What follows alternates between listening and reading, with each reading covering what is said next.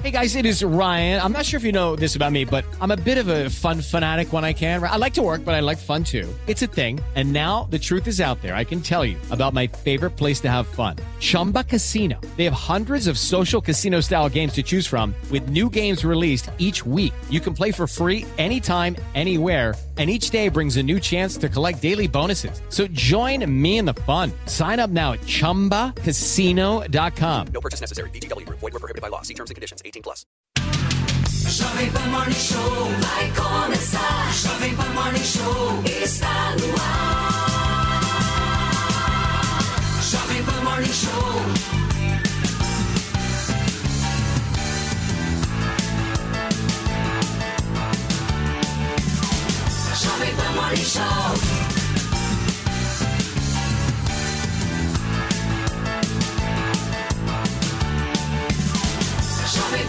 Show. Fala, minha excelência, uma ótima quinta-feira. Eu já começo o Morning Show de hoje indo direto para Brasília, porque nesse momento acontece o depoimento mais aguardado do dia. O homem vai falar, General Gonçalves Dias. Daqui a pouquinho vai chegar por lá, mas a gente já co- acompanha ao vivo aqui na programação da Jovem Pan. Nesse momento fala a deputada Jandira Fegali. Mas Vossa Excelência está provocando e a reação é normal. Não, eu fico calmo da forma que eu quiser, deputado. Agora eu lhe garanto que Vossa Excelência não vai tumultuar essa sessão. Não vai tumultuar. Não vai tumultuar. E eu mando Vossa Excelência interromper a sua fala, senão eu vou lhe retirar do plenário. Eu vou lhe retirar do plenário. Se Vossa Excelência continuar com essa argumentação e provocando a mesa, eu vou mandar retirar Vossa Excelência desse plenário. Não é a minha calma depende de mim, é de Vossa Excelência. E eu exijo que Vossa Excelência pare de falar. Vai, agora eu vou ficar calado? Aí Quando alguém tá aquele- falando, sim. Quando alguém tá falando, sim. Quando alguém tá falando, sim.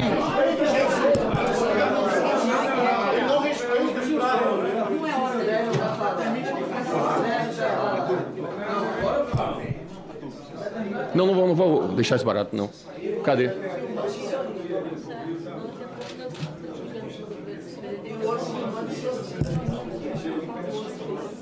Hum?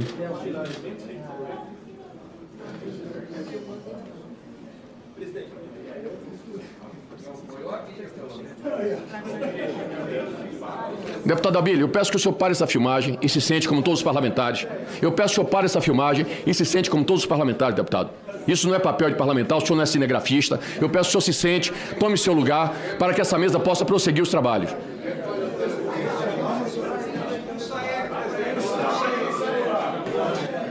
Nesse momento, nós estamos aguardando justamente, gente, a chegada do general Gonçalves Dias, que vai prestar depoimento hoje na CPMI do 8 de janeiro. Lembrando que ontem o ministro do Supremo Tribunal Federal, Cristiano Zanin, deu um habeas corpus, certo, meu querido Jotinha, Mano Ferreira? Bom dia, Felipe Campos. Bom dia. Ao eh, ex-ministro do governo Lula, justamente para que ele possa, se quiser, ficar em silêncio e também não ter o compromisso de dizer a verdade, meu querido Mano Ferreira. São imagens que você está acompanhando ao vivo. O general ainda não chegou na CPMI do 8 de janeiro.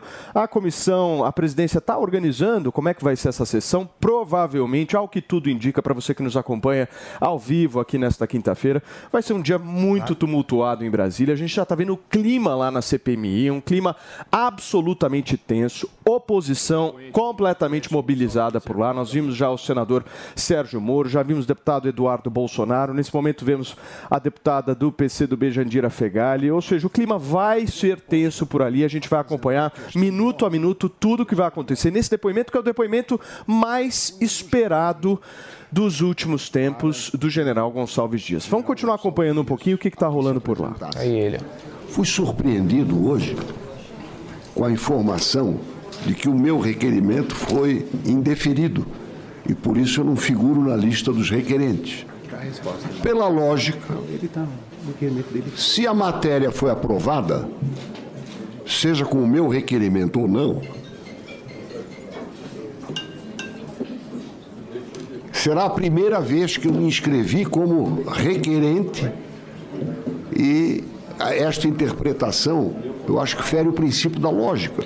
Seja no meu, seja no dele, ou de qualquer outro, o intento foi acolhido. Só isso que eu queria ponderar Ok, Eu acho senador correta. Obrigado. nós sabemos que aqui na primeira reunião vários requerimentos foram rejeitados, inclusive o de Vossa Excelência. Eu informei, entretanto, que aceitaria a reapresentação desses requerimentos. Foram apresentados novos requerimentos. Nessa ocasião, Vossa Excelência não apresentou um novo requerimento. Então, a mesa está considerando apenas os requerimentos que de fato foram votados e aprovados. Os que foram rejeitados não podem ser considerados. Peço a compreensão de Vossa Excelência, que é bastante experiente e sabe os trâmites dessa casa. Bom dia. Como vai o senhor? Tudo bem, coronel? Como é que Como é que vai? Tudo bem? Bom, nesse momento são 10 horas e 5 minutos. Para você que está no rádio nos acompanhando, acaba de chegar na CPMI do 8 de janeiro o general Gonçalves Dias, ex-chefe do GSI do governo Lula. Ele está cumprimentando alguns integrantes ali da mesa diretora da Comissão Parlamentar Mista de Inquérito e agora vai começar o depoimento e vai ser questionado tanto pela oposição quanto por líderes governistas que estão já presentes. Uma sessão extremamente mobilizada e a gente acompanha ao vivo. Presidente, Eu quero, não tem condição eu quero informar a assim. todos que, que nós temos aqui um rito próprio, general, para esse, esse depoimento. Então, inicialmente, será concedido um tempo de 15 minutos para que o senhor faça a sua explanação. Em seguida, é, deputado Brunini, eu vou lhe chamar a atenção pela segunda vez que Vossa Excelência está tumultuando os trabalhos. Na terceira vez, eu vou ter que pedir que senhor se retire dessa- desse recinto. Então, lhe chamando de acordo com o artigo 22 do Regimento Interno do Senado, atenção pela segunda vez. A terceira, o regimento já me faculta que o senhor saia da sala. Não vou falar mais isso com o senhor. Então, eu passarei a palavra ao general G. Dias pelo prazo de 15 minutos. Em seguida, general, a- nós ouviremos aqui a relatora, que não tem um tempo determinado, ela pode usar o tempo que assim desejar. Depois, os parlamentares inscritos poderão falar por até 10 minutos, que na verdade é uma inquirição. A resposta que Vossa Excelência, que Vossa Senhoria der ao longo dessa, dessa inquirição conta no tempo do parlamentar, de sorte que o parlamentar pode até interromper a resposta quando se julgar satisfeito. E ao final de todas as falas, nós vamos, nós vamos ouvir, eh, passar a palavra ao senhor por mais cinco minutos para as suas considerações finais. Nós não vamos usar, mas nós temos um habeas corpus. Caso é, tenha alguma pergunta desrespeitosa ou que Tá bom. O senhor tem o direito ao silêncio de acordo com o que foi aqui eh, dado pelo, pelo ministro. Pelo ministro. Senhor presidente. Marcelo. Senhor presidente. Luciano Zanin. Agora, senhor presidente.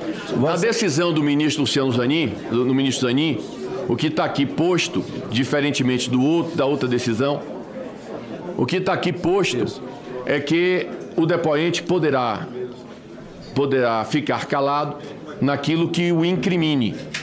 Entretanto, não pode deixar de responder senhor presidente. a questionamentos que não o incriminem. Essa é a decisão do Supremo Tribunal Pela Federal ordem, que não chegou. Pois não, presidente. senador. É, Vossa Excelência não comunicou a esse plenário que na decisão eh, tenha sido determinado a não tomada do compromisso. Então, como Vossa Excelência já está indicando a fala dele, eu alerto Vossa Excelência quanto à tomada de- do compromisso em se tratando de testemunha. O, o habeas corpus foi concedido ao depoente o traz aqui na condição de, não de testemunha, mas de investigado. né? Mas acontece que hou- houve um habeas corpus e a, a- a compreensão do ministro é de que o depoente vem aqui na condição de investigado. Essa é a decisão tomada pelo ministro Zanin. O habeas corpus está aqui. Eu, eu, eu vou, eu vou, eu concordo com o ministro, senhor presidente. É uma pena que nos, nos casos anteriores esse precedente não tenha sido ah, referendado, mas a lógica do processo é exatamente esse que Vossa Excelência está a comunicar e que veio ah, dentro da decisão do ministro Zanin. Está correto. Uma pena que nos demais casos não se houve essa prática, mas Vossa Excelência está correto na interpretação. Olha só, o que está aqui posto pelo ministro Zanin é o seguinte: defiro medida cautelar para garantir ao paciente no que toca ao questionamentos capazes de incriminá-lo. No que é capaz de incriminá-lo, o, o ministro autoriza aqui o, o, o, direito do depoente não ser submetido ao compromisso de dizer a verdade, no que seja capaz de incriminá-lo. Então, eu vou refazer a pergunta ao, ao senhor ao senhor general G. Dias nos seguintes termos.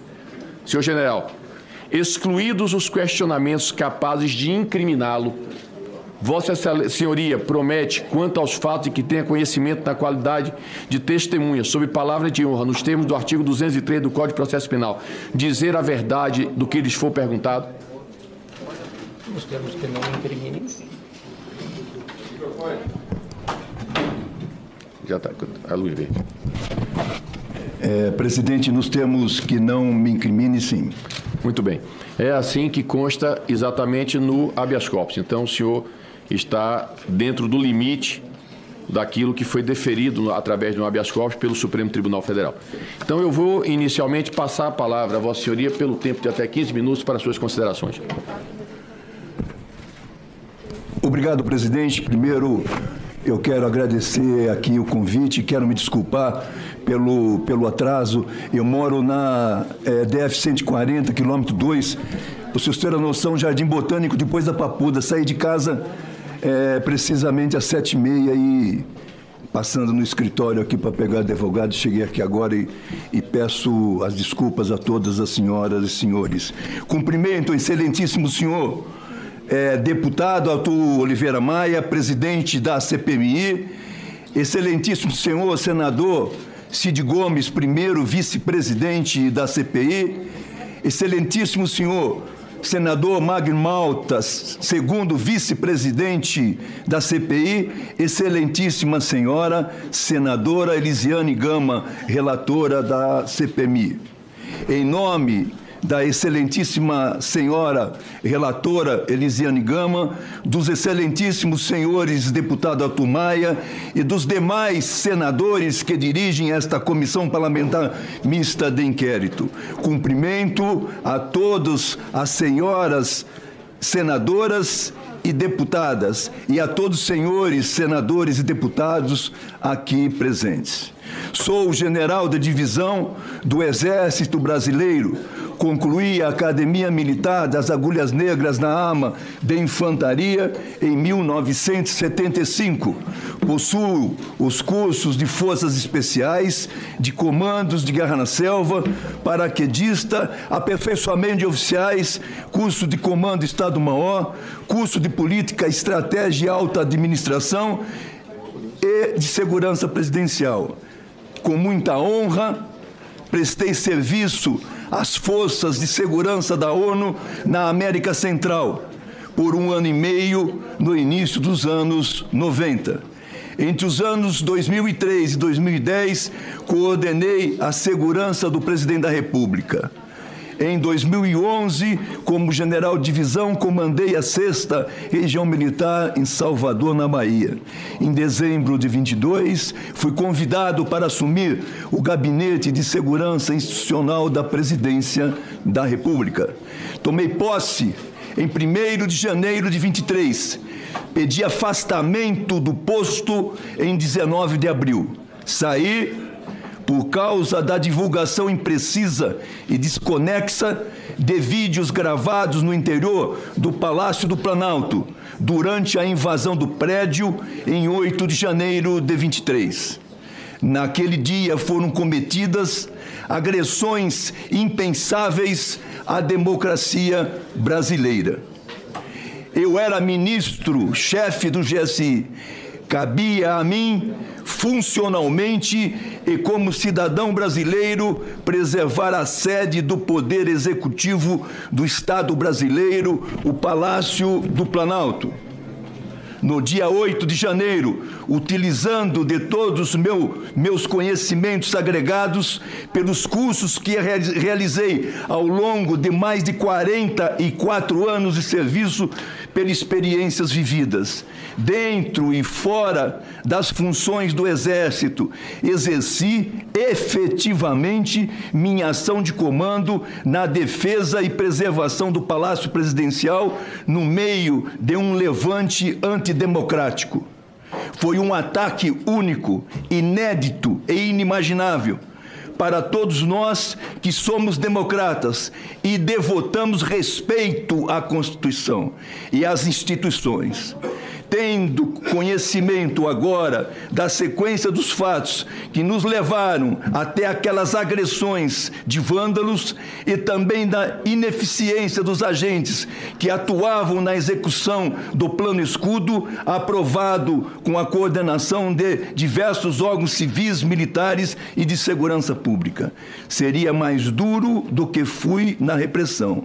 Faria diferente, embora tenha plena certeza de que envidei todos os esforços e ações que estavam ao meu alcance para mitigar danos, o mais importante, preservar as vidas de cidadãs e cidadãos brasileiros sem derramamento de uma gota de sangue, sem nenhuma morte o consórcio de ações e inações das forças policiais da Polícia Militar do Distrito Federal que não foram eficazes no cumprimento das atividades sob sua responsabilidade previstas no protocolo de ações integradas. PAI é, levou àqueles eventos.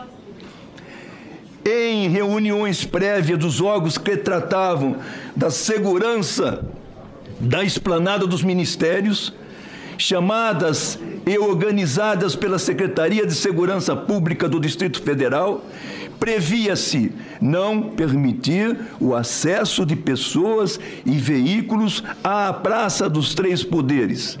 A determinação, claro, era evitar que os manifestantes chegassem ao Palácio do Planalto, onde deveria estar montado o sistema previsto no escudo do Planalto, onde deveria estar montado o sistema previsto no escudo do Planalto, que eu determinei que se mantivesse ativo desde o dia, desde o dia 5 de janeiro e cuja execução confirmei à tarde do dia 6 de janeiro, antes de deixar o palácio sexta-feira, final de semana. Todas estas medidas nos davam a segurança de que o planejamento de segurança e proteção que haviam sido planejados estavam sendo executados e seriam cumpridos, não existindo a possibilidade de um evento de magnitude do dia 8 de janeiro. Erros e avaliação no acompanhamento da evolução da situação cometido por órgãos de assessoramento direta do Gabinete de Segurança Institucional, especificamente a Secretaria de Coordenação e Segurança Presidencial e a Coordenadoria Geral de Análise de Risco. Também determinei, sendo conduzido a uma má avaliação dos fatos por ter recebido informações divergentes de pessoas que trabalhavam comigo. Essas informações divergentes me foram passadas por contato diretos meus com o senhor Saulo Cunha, a Coronel Cíntia, da Polícia Militar do Distrito Federal, e o General Penteado, meu secretário executivo. Essas informações divergentes me foram passadas na manhã do dia 8 de janeiro e culminaram com minha decisão e iniciativa em ir pessoalmente como estava, ver como estava a situação no Palácio do Planalto. É claro que seria radicalmente mais exigente e minucioso no detalhamento do planejamento do esquema de segurança, mesmo aquilo sendo responsabilidade da Secretaria de Segurança Pública do Distrito Federal. Em resumo, olhando para trás, algumas decisões seriam tomadas de forma diferente. Para compreender os fatos daquele fatídico domingo, 8 de janeiro de 23, é preciso voltar um pouco no tempo. Sexta-feira, 6 de janeiro o último dia útil da semana em que o presidente da República havia tomado posse sob um clima de brutal tensão de segurança e tudo havia dado certo. A posse presidencial no dia 1 de janeiro transcorreu dentro da normalidade. Foi uma festa democrática. Entre os dias 2 a 6 de janeiro, alguns ministros tomaram posse em seus cargos, medidas provisórias foram enviadas ao Congresso Nacional, parlamentares, governadores, chefes de Estado e integrantes dos três poderes circulavam normalmente por Brasília. Não houve um único conflito de segurança capaz de chamar a atenção do público. Permanecia, contudo, a situação embaraçosa dos acampamentos de partidários do ex-presidente diante do quartel-general do Exército, algo que não deveria ter sido permitido, eu fui. O governo que assumia herdou a situação. Ela era incômoda seja no governo, seja no comando das Forças Armadas e das Forças Federais de Segurança. A decisão do governo era por fim àqueles acampamentos. A Secretaria de Segurança Pública do Distrito Federal realizou uma reunião no dia 6 de janeiro com diversos órgãos e setores encarregados da segurança e da prevenção dos distúrbios na esplanada e o Gabinete de Segurança Institucional da Presidência da República não foi convidado para o evento. Isso é público. Dia 6, dentro de uma situação de normalidade, encaminhei-me para encerrar o expediente no Palácio do Planalto. Telefonei para o diretor adjunto da BIM, Agência Brasileira de Inteligência, o senhor Saulo, que deu um depoimento sério, correto e verdadeiro aqui nesta CPMI. Trocamos ideias genéricas sobre a segurança palaciana. Não falamos de nenhum esquema especial para o dia 8, porque, naquele momento, não havia nenhuma informação que nos indicasse que ocorreria o que ocorreu e as medidas de segurança preventivas já haviam sido tomadas. Reafirmo, o, o plano escudo do Planalto estava ativado e operante por determinação minha. Deixei o palácio por volta de 18 horas. O Sistema Brasileiro de Inteligência, SISBIM, que tem a BIM como órgão central, administrador, tinha como canal oficial utilizado para transmissão de conhecimento de inteligência com os demais órgãos uma ferramenta chamada Correio Sisbim. Durante os primeiros dias do governo, de 2 a 8, não foi repassado nenhum relatório de inteligência por este meio. E eu, com apenas cinco dias na função, trocava mensagens esporádicas com o senhor Saulo usava o aplicativo o WhatsApp do meu telefone pessoal. Em minha avaliação, essa troca de mensagem por um aplicativo aberto e por celulares pessoais não corresponde à forma de comunicação correta e institucional para a transmissão de informações sensíveis sobre a segurança nacional de suas instituições e governantes. Somente após os atos antidemocráticos do dia 8, tomei conhecimento que a BIM havia adotado um grupo de troca de mensagens no aplicativo de WhatsApp, o qual estavam o Centro de Inteligência da Marinha, o Centro de Inteligência do Exército, o Centro de Inteligência da Força Aérea, o centro, a área de inteligência do Ministério da Defesa e a diretoria de inteligência do Ministério da Justiça.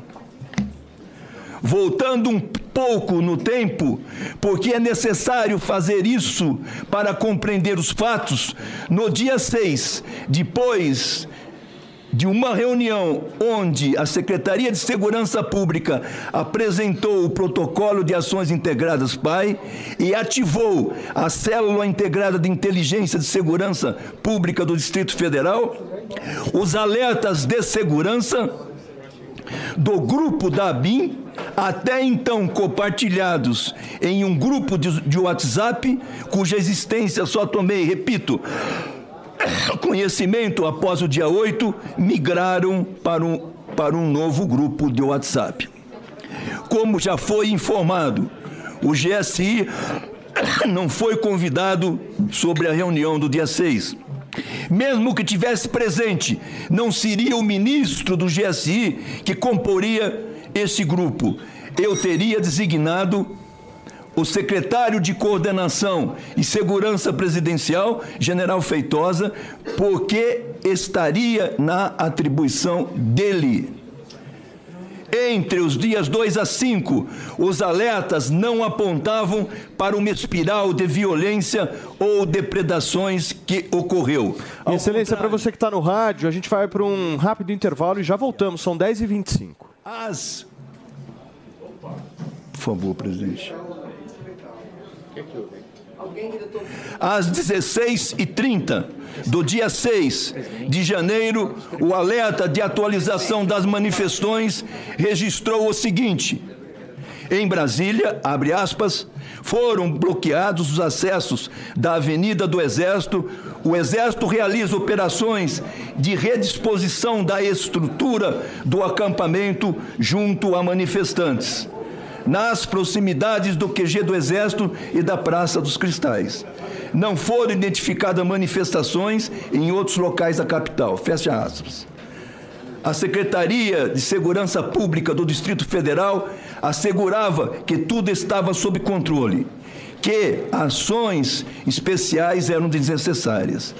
Aquele era o cenário no momento em que deixei o expediente do dia 6, sexta-feira. O Serviço de Segurança de Instalações do Palácio do Planalto corria dentro da normalidade e sem alterações. O plano escudo do Planalto estava operante e acionado.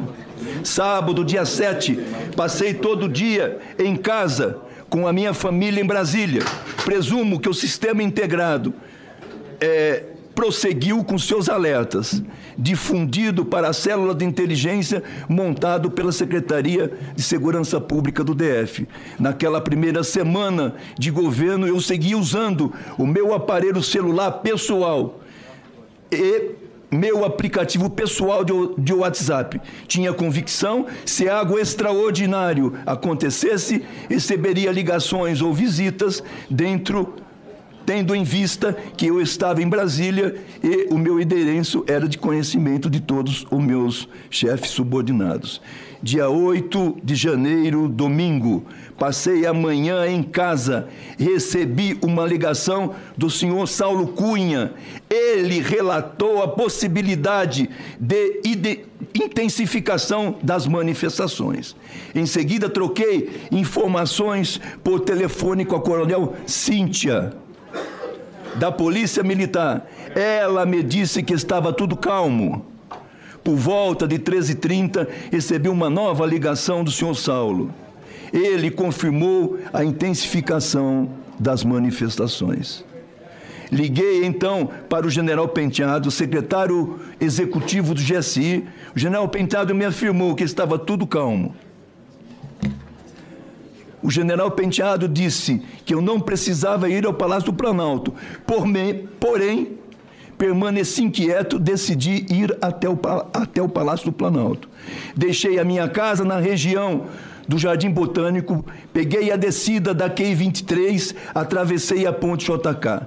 O acesso à via N1 estava fechado, bloqueado. Desviei para N2, deixei meu carro particular no bolsão de estacionamento, entrei no estacionamento é, dos anexos e lá estava o tenente coronel Alex com um carro do GSI. Peguei esse carro, atravessei por dentro dos anexos e parei na cancela leste do Planalto. O general Penteado, que eu, sequer, que eu, que eu nem sequer sabia se estava lá, porque não perguntei a ele onde estava quando nos falamos por telefone, estava lá e foi ao meu encontro. Perguntei a ele o porquê do bloqueio na frente do palácio, que deveria ter sido feito pela Polícia Militar do Distrito Federal, não havia sido montado. Aquele era o bloqueio do plano escudo do Planalto e tinha que estar montado. Não, não estava.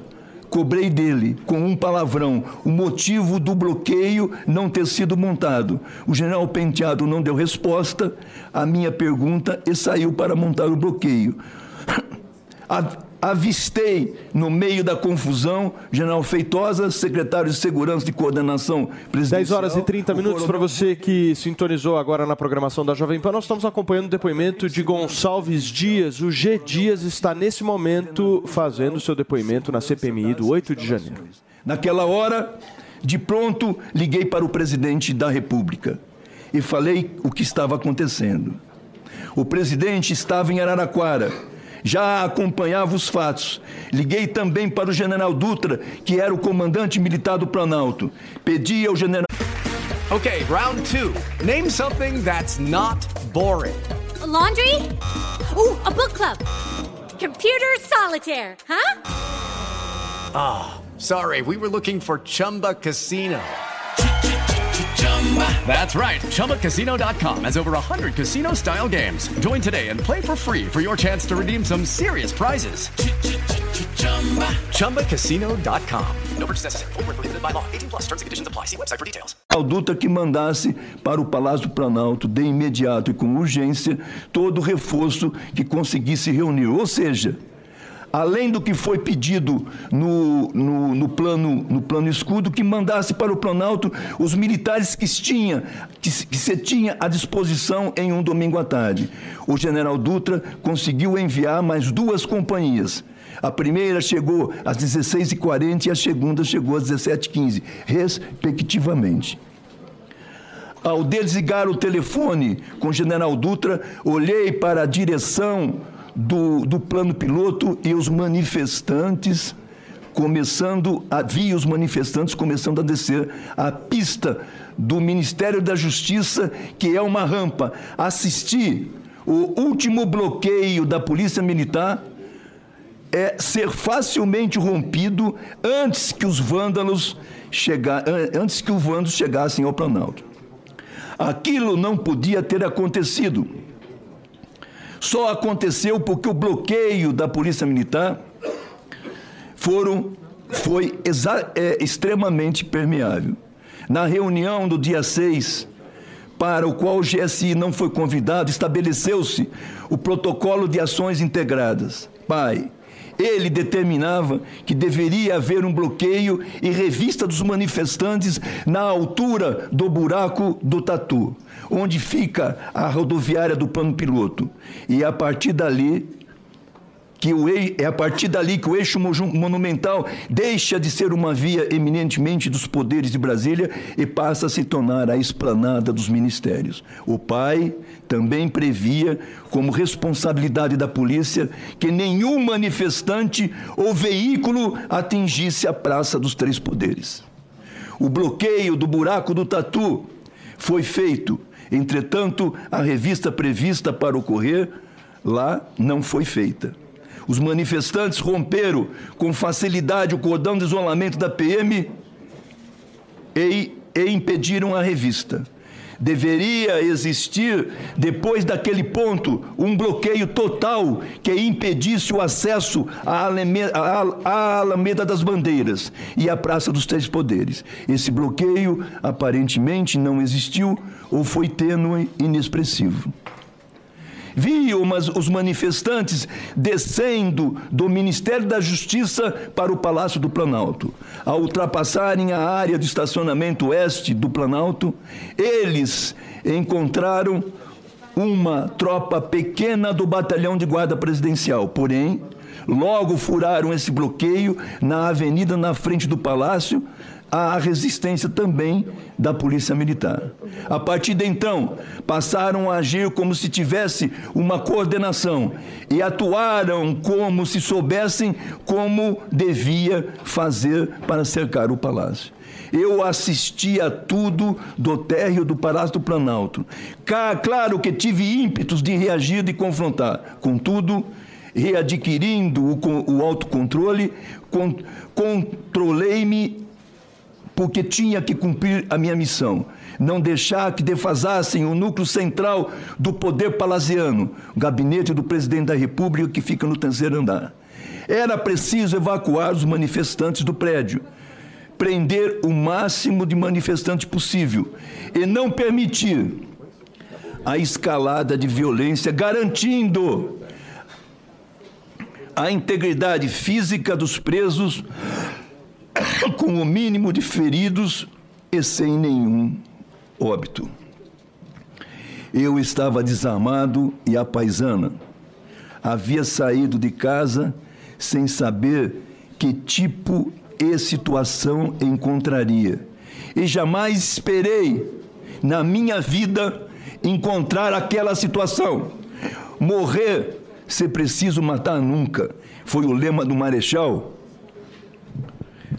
Cândido de Rondon, um dos patronos do Exército Brasileiro. O meu lema também. Sempre foi. Concentrei-me para retirar os vândalos do palácio o mais rápido possível, de preferência sem baixas e sem confrontos sangrentos. Só havia uma forma de fazer isso, de cima para baixo. Dei a ordem aos oficiais que estavam no palácio. Era preciso alcançar o quarto andar do palácio, o último, e descer evacuando os manifestantes, e isso foi feito.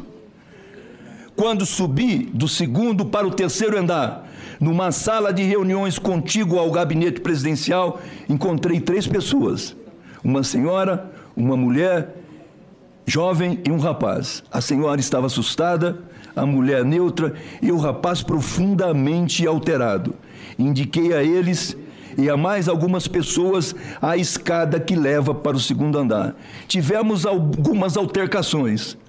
Evitei a violência e conduzi todos eles e mais alguns para o local de acesso à escada que levaria para o segundo andar.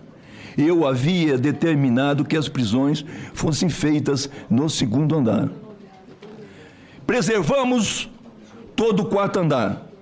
A sala, todas as salas do gabinete pessoal do presidente da República. Preservamos todas as salas do presidente da República. Bloqueamos o acesso aos anexos do Planalto. E repito, sem nenhuma gota de sangue. No palácio foram presos 182 invasores. Eles foram presos a partir de minhas determinações. Minhas determinações.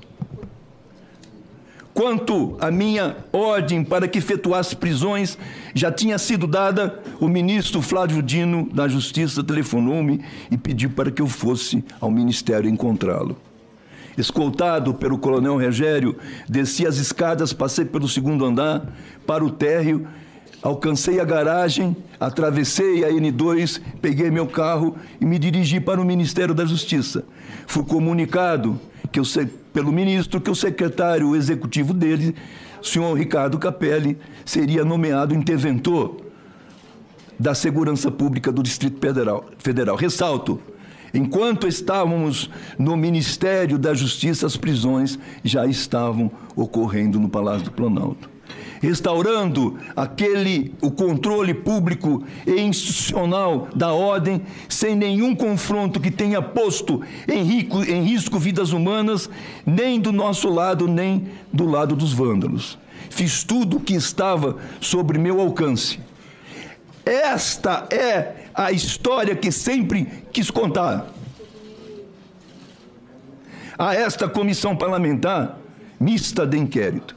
Depois de transcorrido os fatos do dia 8, vieram as versões destinadas a distorcê-los.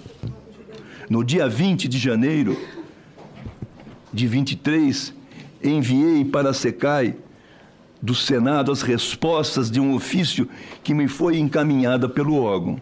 Era um ofício com perguntas abertas e que prontamente e cordialmente respondi por mim a partir do relatório feito pela BIM. A SECAI recebeu as respostas no dia 20 e no dia 19 de abril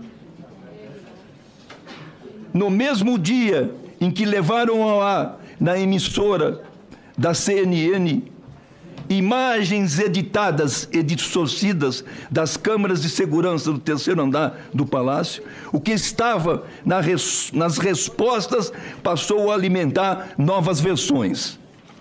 Um pouco delirante e criadas para distorcer o fato e as ordens do evento. Não mandei ninguém adulterar nada. Nenhum documento.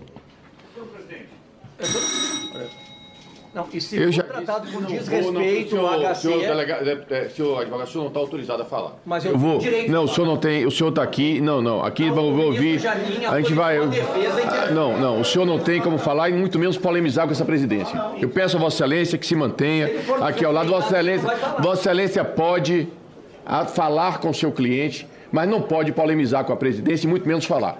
Isso não está autorizado por ministro e o senhor não vai falar aqui. Eu, entretanto, quero, quero falar mais uma vez que eu não vou admitir desrespeito com o depoente. Não vou admitir. Cada um terá direito à sua fala e não é razoável que, enquanto o depoente esteja falando, que as pessoas se manifestem ainda mais com impropérios. Não vou admitir esta situação. Não tenho condição aqui, que eu estou ouvindo o depoimento, de saber quem está falando, mas as câmaras têm. E eu vou providenciar que as pessoas que cometerem este abuso saiam do plenário. Não vou admitir isso. Então, na próxima vez, eu vou solicitar que a Polícia Legislativa verifique quem está cometendo este abuso e não vou permitir a presença no plenário. Não, isso vale para todos. Todos. Por favor, general, continue. Presidente, muito obrigado. Eu repito aqui, não mandei ninguém adulterar documento ou retirar meu nome dos relatórios. Apenas, tão somente, tão somente, determinei a seu Saulo que organizasse as informações que deveriam ser dadas à SECAI dentro de uma lógica única. Lógica única, presidente. Os alertas de segurança aberto com informações de fontes abertas haviam sido passados para um grupo de WhatsApp constituído de órgãos públicos e não com meu nome. Como eu não integrava aqueles grupos, como não estava sequer usando celular público naquele momento e não constava o nome de pessoas no relatório, apenas de órgão, determinei que as informações fossem padronizadas a fim de respondermos à SECAI com presteza e com a verdade. Com a verdade, presidente. Estes são os fatos, senhores, senhoras. Estou à disposição dessa comissão nos termos e nos limites dos habeas corpus que me foi concedido pelo STF. Eu agradeço penhoradamente a todos os senhores e senhoras. Estou à disposição. Muito obrigado, senhor G. Dias. Passo a palavra agora à relatora Elisiane Gama. Senhor presidente, senhores colegas, senhores vice-presidentes, eh, colegas deputadas e deputados, senadores e senadoras. Senhor General Gonçalves Dias, os meus cumprimentos também à sua defesa, eh, aos advogados aqui presentes, eu vejo uma advogada e advogados, meus cumprimentos. General Gonçalves Dias, o senhor, na verdade, já fez uma exposição muito ampla, não é? inicial, e aí, até por conta dessa sua exposição inicial, eu vou tentar ser mais eh, resumida aqui nos meus questionamentos e vou nos pontos centrais, na verdade, que motivaram não é, a sua convocação para esta comissão. E inicio, general, falando exatamente do ponto que o senhor aborda na reta final, que é referente aos relatórios que foram apresentados pela ABIN, tanto ao Congresso Nacional quanto respondendo a uma manifestação da Procuradoria-Geral da República.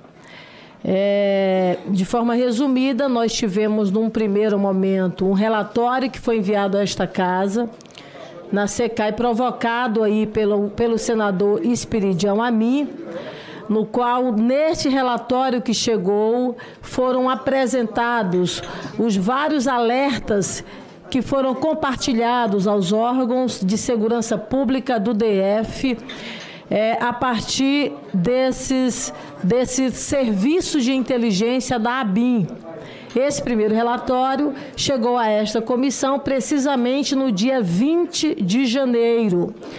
Na sequência, houve uma solicitação, assinado este documento pelo é, Saulo, que estava interinamente no comando da ABIN.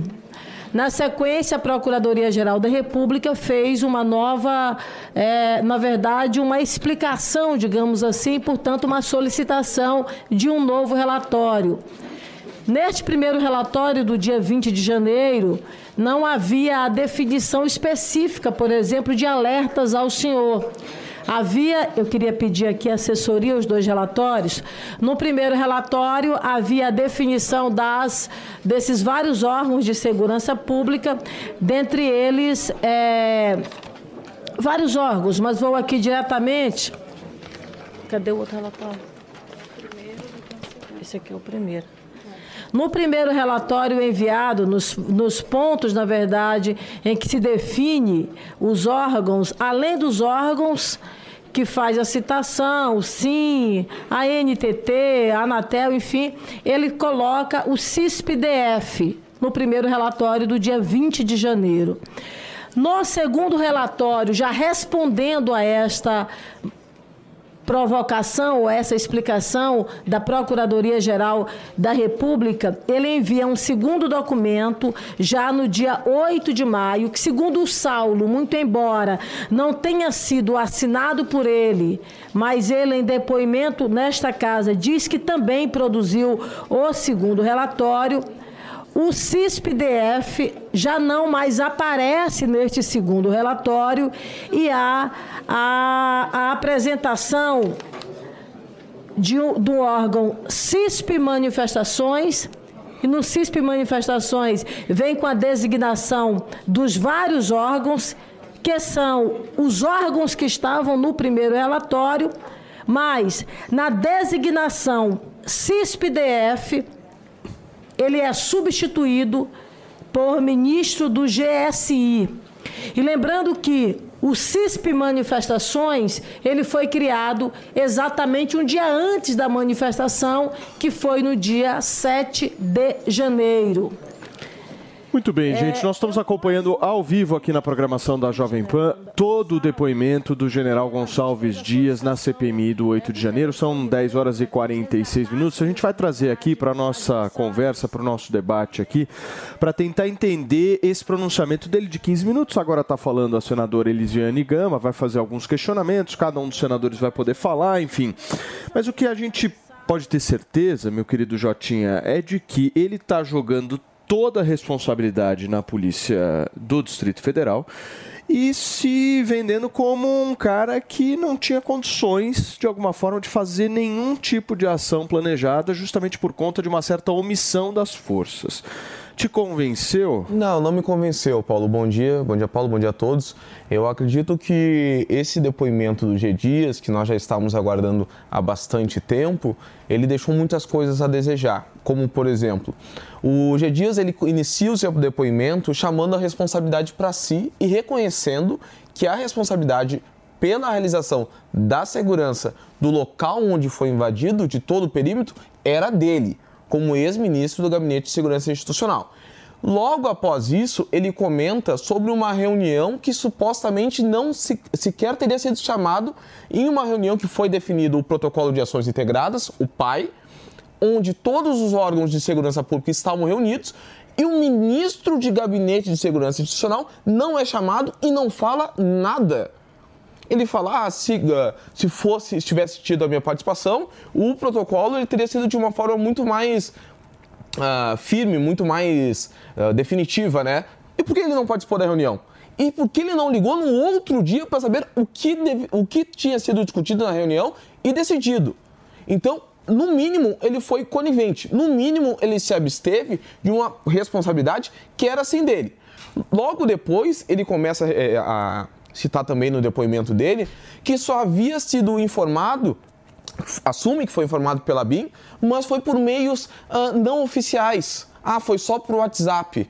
Então, invalidou as possíveis uh, chegadas de manifestantes, manifestantes inclusive armados, que possivelmente iam incomodar nos próximos dias com manifestações armados, estando armados, ele disse, ah não, seguinte, eu recebi só por meios informais, então a partir daí não, não, não vale a pena levar a sério. Então. E depois ele fala, Paulo, para encerrar, de um grupo de WhatsApp e reclamou que ele não estava inserido no grupo de WhatsApp.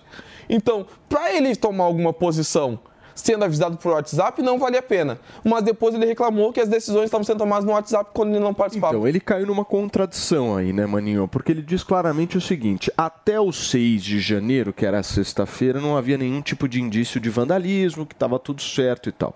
Mas no próprio dia 6 de janeiro, ele envia uma convocação daqueles grupos de WhatsApp dizendo que, meu, vão tomar o poder e tal. Ou seja, é uma contradição muito clara. A situação desta quinta-feira é muito tensa. Nós estamos acompanhando tanto essa CPMI do 8 de janeiro quanto esse depoimento que vai começar. E a previsão para início dele é às 11 horas da manhã, ou seja, daqui a cinco minutinhos também acontece esse outro depoimento. Segundo o próprio advogado, ele disse que está absolutamente tranquilo. Chegou à sede da Polícia Federal com um tom bem ameno, bem sereno, dizendo que está tranquilo que vai responder todos os questionamentos. A gente vai acompanhar e nós vamos voltar agora para a CPMI do 8 de janeiro. que vem do governo passado. É, uma, uma, uma, nessa secretaria nós temos uma coordenação, um departamento de coordenação de segurança. Nesse departamento de coordenação de segurança, o coordenador ele é, é- era o coronel Vanderly. O embaixo do coronel Vanderly, no organograma, a senhora tem sete coordenações gerais. Três é importante de ser analisada. Três. É a coordenação geral de análise de risco, a coordenação geral de segurança de instalações, de análise de risco, a chefia, a chefia é, é do coronel Amorim. A chefia é do coronel Amorim. Certo. Da segurança de instalações, é a chefia é do Coronel Garcia. E a segurança de planejamento e doutrina do Coronel Onofre. É. Então são três, são três coordenadorias. Essas três coordenadorias têm por missão acompanhar, logicamente, a, a manifestação. O CISP ele foi criado quando foi institucionalizado o PAI. Então, o pai foi de, a reunião da, da, da subsecretaria eh, eh, de operações integradas, chefiada pela coronel Cíntia. A, a primeira reunião foi dia 10, foi dia 10 do dia 6, sexta-feira. Aí criou-se o, o, na- o dia 6 às 10 horas. Dia, desculpa, dia 6 às 10 horas, quando foi criado a célula é, é, de, de- integrada de, de inteligência. Do, do 6 para o dia 7, passou a, a, a, a célula do, da ABIN passou a integrar, integrar o sistema. O sistema, é, senadora, da- do CISP, são 15 órgãos. São 15, são os 15 órgãos constantes do pai. Ali só tem Câmara, tem Senado, tem STF, tem toda a estrutura da Secretaria de Segurança, de Segurança Pública. O senhor, o senhor tem instituições, órgãos e agências federais e estaduais da área de defesa, de área de inteligência, que tem responsabilidade na defesa, de é, é, quando há manifestações, da esplanada do Ministério e da praça e da Praça dos Três Poderes. É, re- re- resumindo e perguntando, desculpe, desculpe me, me alongar, senadora, mas é, é, nesses cinco dias iniciais, os senhores e senhoras não sabem, é, do dia do dia 2 ao dia 6, na- o presidente da República, ele deu ordem de que ele queria, no Palácio do Planalto, a fotografia de 2010, nos ministérios. 2010, o GSI era no segundo andar. Onde estava o GSI no governo passado? No quarto andar. Então, o quarto andar, na realidade, é, é a cabeça, é a cabeça do, do Planalto. Lá tem a Casa Civil e tem a Secretaria eh, de Relações Institucionais. Quer dizer, quem ocupou o meu lugar lá? O, o- a Secretaria de Relações Institucionais. Eu desci para a sala, para a sala do secretário executivo no segundo andar. É, sem, nessa primeira semana, sem computador, sem telefone, sem comunicação. Então nós estávamos uma, no- no- nessa primeira semana numa mudança física. É para entender o contexto, logicamente. Eu, ministro, chegando, a estrutura do GSI, senadora, não era a estrutura do GSI de quando eu saí em 2010. Foi uma estrutura melhor trabalhada, com quatro secretarias. Para os senhores e senhoras terem noção, o grande arcabouço de proteção do Estado brasileiro é o Gabinete de Segurança Institucional. Ele cuida de três áreas extremamente importantes que estão previstas na Estratégia Nacional de Defesa e na Política Nacional de Defesa, que é a área nuclear, área espacial e área cibernética. É o futuro do Brasil. Esse é o grande arcabouço de proteção do Estado brasileiro. Para isso, ele tem quatro secretarias.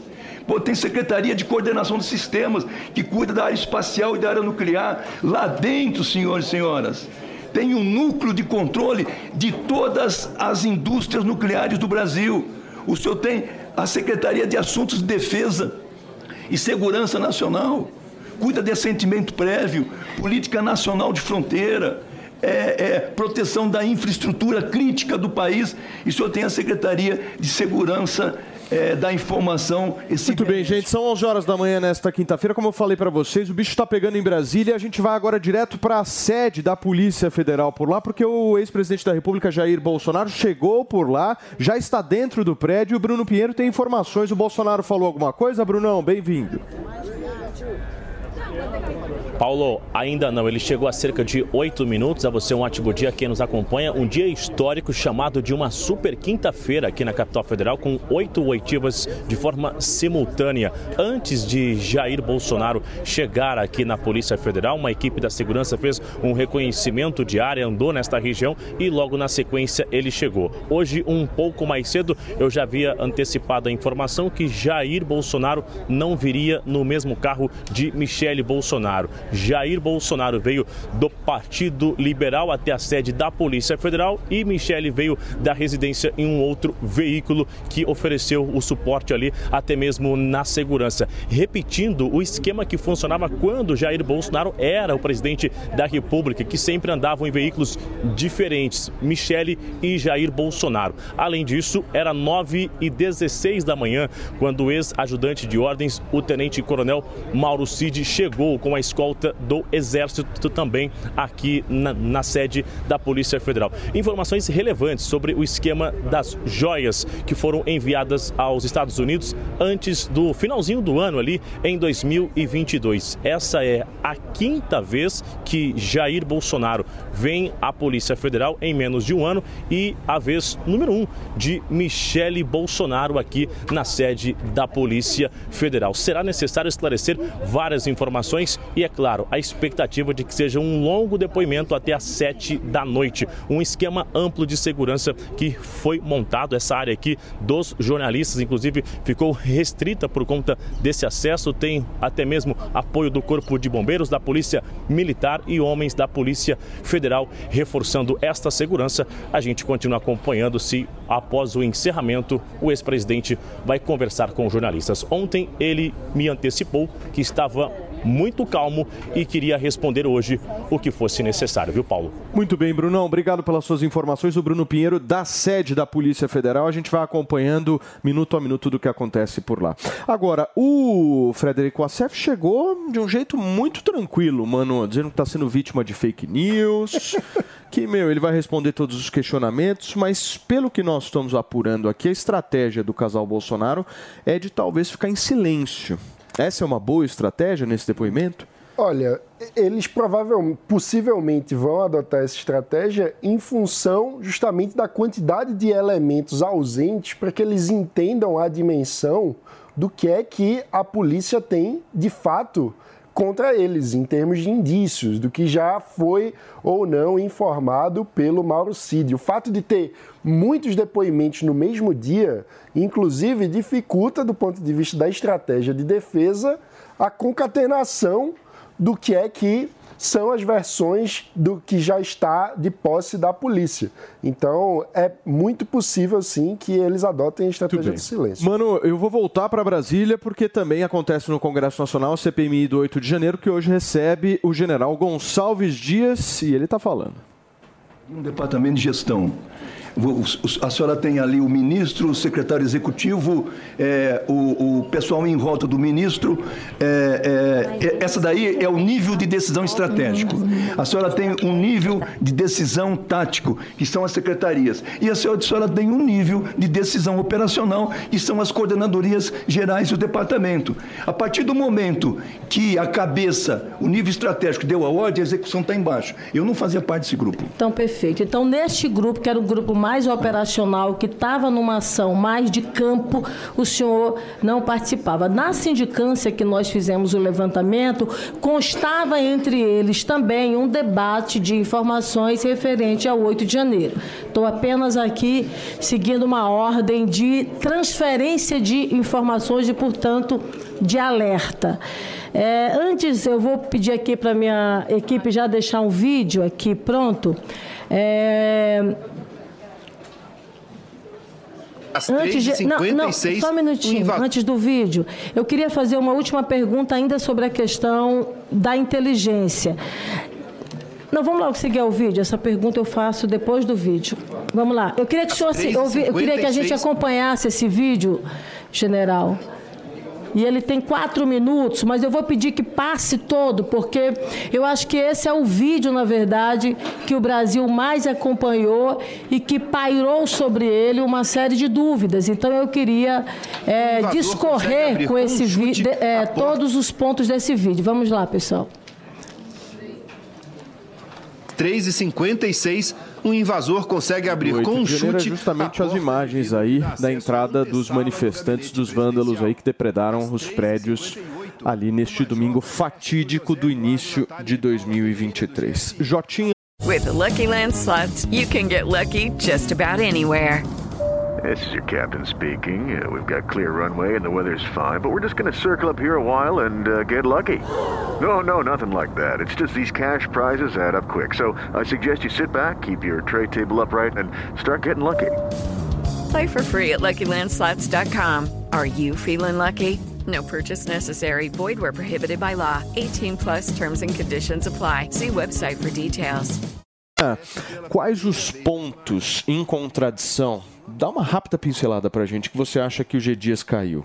O G Dias primeiro ele caiu no ponto da ausência dele na reunião que decidiu o protocolo de ações integradas. O G Dias ele caiu na contradição acerca da importância do veículo do WhatsApp para determinar até que ponto nós poderíamos levar a sério todos os indícios que já haviam sido colocados como claríssimos e como sólidos que haveria essa invasão para Brasília. Então, G. Dias, com o passar do tempo, e quanto mais ele fala, mais ele vai se contradizendo. Afinal, o WhatsApp pode ser um veículo de comunicação a ser considerado como algo válido para se precaver de uma invasão institucional ou não pode ser? Eu, eu destacaria também a, a dificuldade de explicação sobre as diferentes versões do relatório que foi enviado Perfeito. é, para a Câmara dos Deputados, né, para a própria CPI, que é algo muito é, que chama muita atenção, porque numa versão tá lá Gonçalves Dias, na outra tá GSI, tem informações diferentes num relatório e no outro. É muito estranha essa, essa diferença e ele não convence ao explicar o motivo da diferença. Ele diz que ah, deu uma orientação de padronização, mas como assim? Depois que o relatório estava pronto? Agora, vale a gente destacar também a, a posição da Secretaria de Segurança Pública do Distrito Federal, né, que assegurava na época que não era necessário nenhum tipo de ação que fosse adicional e que estava tudo absolutamente calmo, tranquilo, que não precisava se preocupar, ou seja, a Polícia do Distrito Federal assegurou também.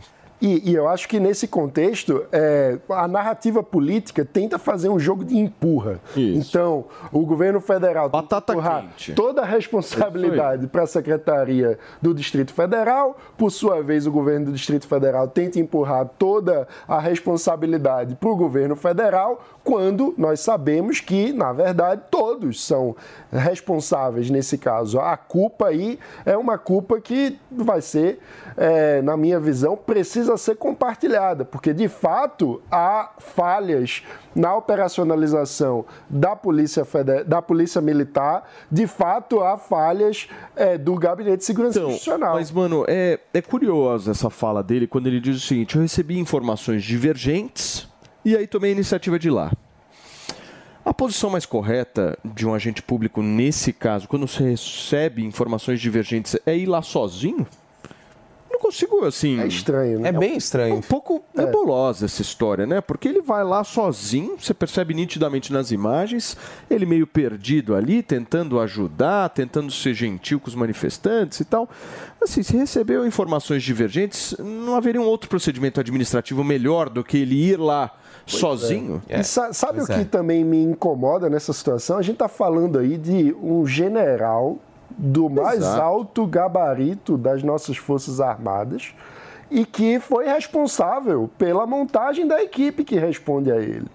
Então, ele agora falar sobre é, alguma possível traição, alguém que teria mentido ou que não teria cumprido seu papel, mas caramba, se a gente não pode esperar de um general que tenha a competência na montagem da sua própria equipe, tem algo errado com nossas forças, que a gente precisa eh, discutir como sociedade, porque isso coloca em risco a segurança nacional.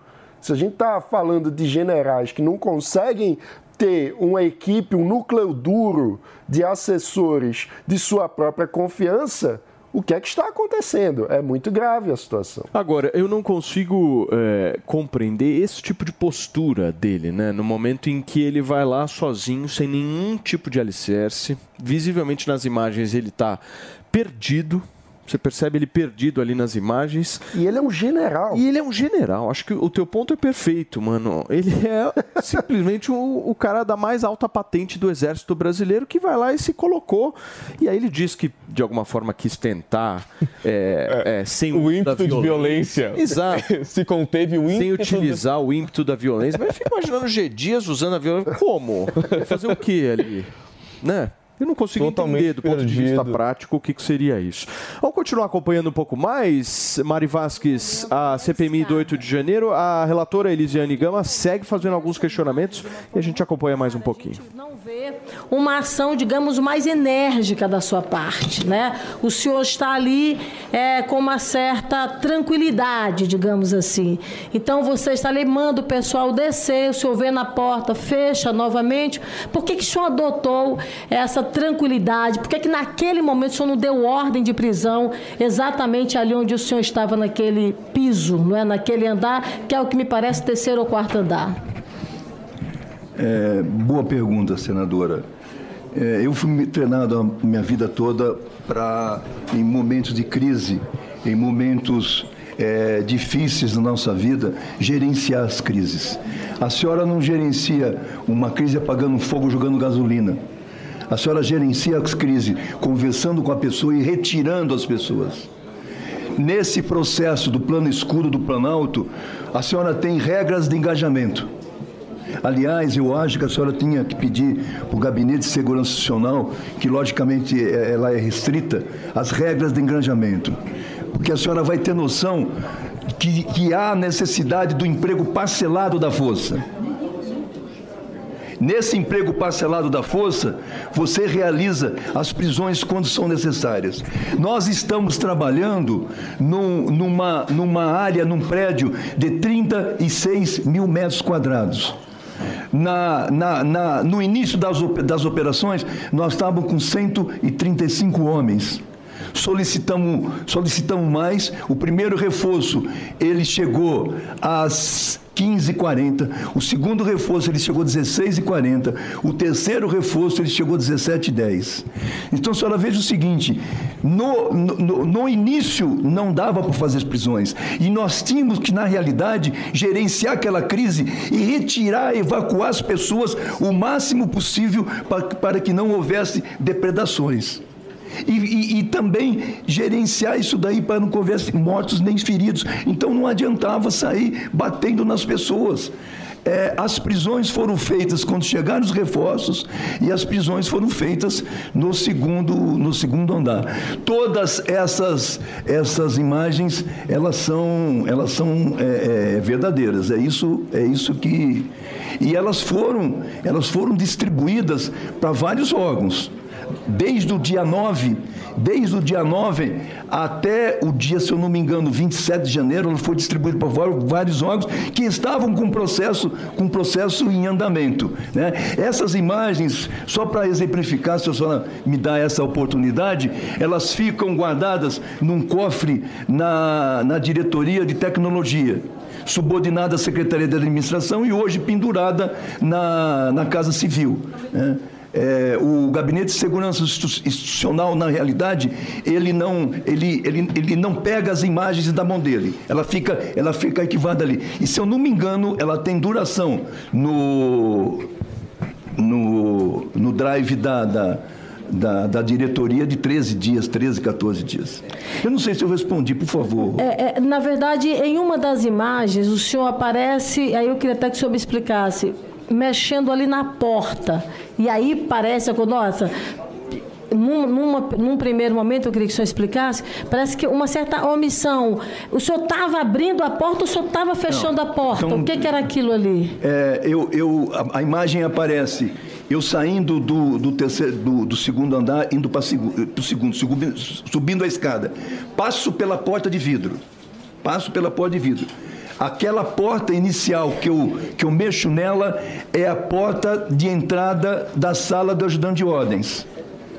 Saio dali e passo a segunda porta de vidro. A sala contígua àquela porta de vidro é uma sala de reuniões do presidente da República. Como ele estava aberto, eu entrei porque no fundo eu escutei, escutei Muito bem, gente, vamos voltar lá para a porta da Polícia Federal em Brasília. O Bruno Pinheiro está nos esperando por lá e tem informações, certo, Brunão? Por favor.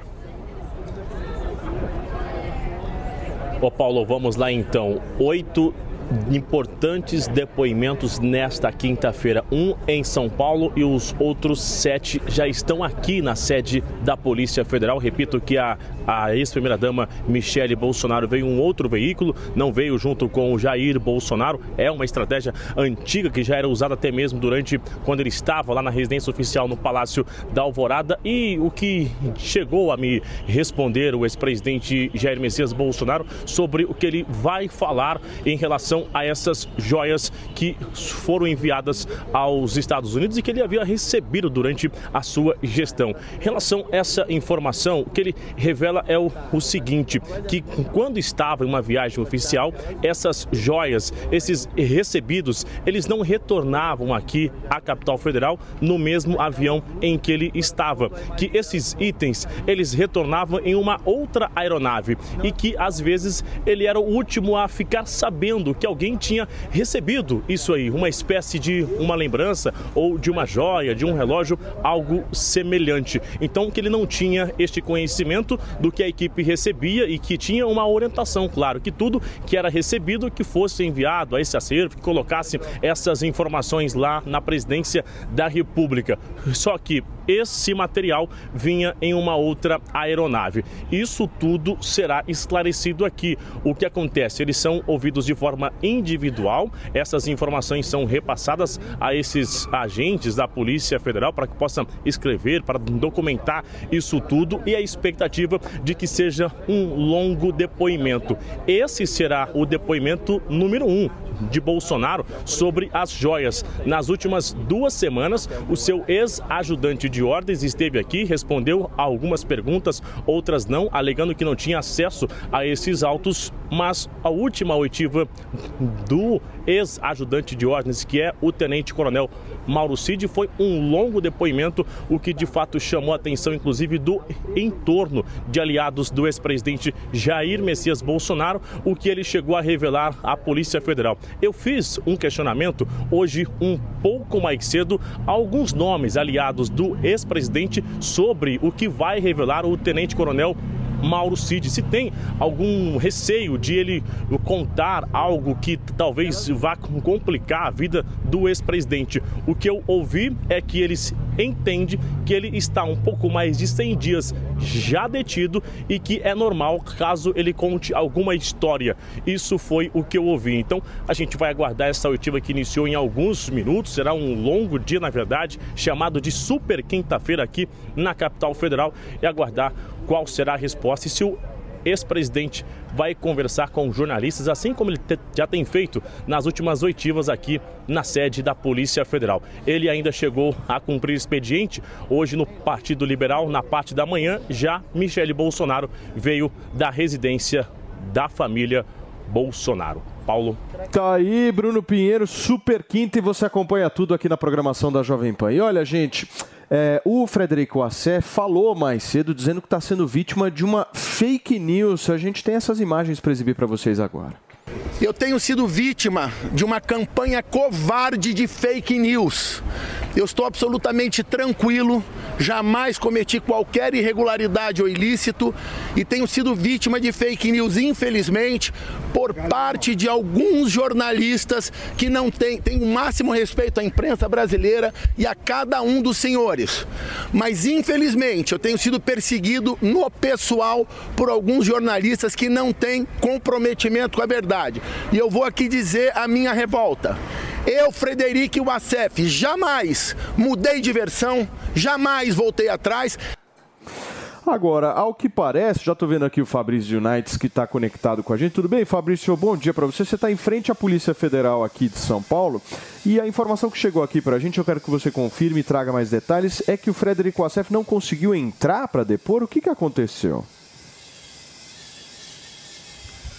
Pois é, Paulo, bom dia para você, bom dia a todos que acompanham o Morning Show. Estou aqui realmente na frente da sede da Polícia Federal, na zona norte de São Paulo, onde Federico Assef chegou há cerca de 20 minutos. Primeiro ele falou aqui com a imprensa do lado de fora, aí ele tentou entrar no prédio para prestar depoimento, disse que teve um problema ali na recepção, que não estavam querendo deixar ele entrar porque ele não teria sido de fato intimado para depor disse Frederico Assef que ele está aqui para prestar um depoimento de boa fé ao delegado do caso para explicar a história da compra, recompra do relógio, esse relógio que teria sido um presente do governo da Arábia Saudita para o governo brasileiro e que está então gerando todo esse imbróglio aí das joias sauditas, como a gente acompanha essa história, são depoimentos simultâneos que estão acontecendo aqui em São Paulo e em Brasília para esclarecer esse caso pela Polícia Federal. O que foi que disse Frederico Assef? Que ele não foi intimidado, novamente como a gente falou, está prestando esse depoimento de boa fé, mas que também nunca negou a compra do relógio. E que não há por que haver investigação em relação à recompra, porque ele nunca teria de fato vendido o relógio, como tem sido dito por aí. A, a, a, investigação da Polícia Federal quer apurar, então, uma suposta ordem da recompra, porque esse relógio teria sido vendido pelo Tenente-Coronel Mauro Cid nos Estados Unidos. E é isso então que a Polícia Federal tenta apurar. Nesse instante, Frederico Assef já conseguiu entrar, já está dentro das instalações aqui da Polícia Federal e deve estar nesse momento falando então com o delegado, prestando esses esclarecimentos. Paulo. Muito bem, Fabrício, obrigado, viu, cara, pelo seu trabalho aí. O Fabrício em frente aí à porta da Polícia Federal na Zona Norte de São Paulo. A gente sai de São Paulo e volta para Brasília porque hoje é super quinta, meus amigos. O G Dias está falando. O senhor entende, por exemplo, que a Polícia Militar deixou de cumprir o seu papel de segurança pública? Posso fazer uma explicação para a senhora, a senhora sim, permite? Sim. Em, do, em, do, em 2017, foi reunido todos, várias instituições, agência, organizações do, do, de segurança do, do GDF, órgãos eh, federais, estaduais, áreas de inteligência. Das várias reuniões, foi feito um documento que se chamou Protocolo Tático Integrado. Sempre quando há manifestação, esse, pro, esse protocolo tático integrado ele é ativado. Ele é ativado por uma portaria da Secretaria de Segurança Pública. Por que foi instituído esse, esse protocolo tático integrado? Para que houvesse, em caso de manifestação, uma coordenação única, sistêmica, sinérgica na defesa da esplanada e na Praça dos Três Poderes. É, a coordenação seria feito acordado entre todos os órgãos pela Secretaria de Segurança Pública do GDF.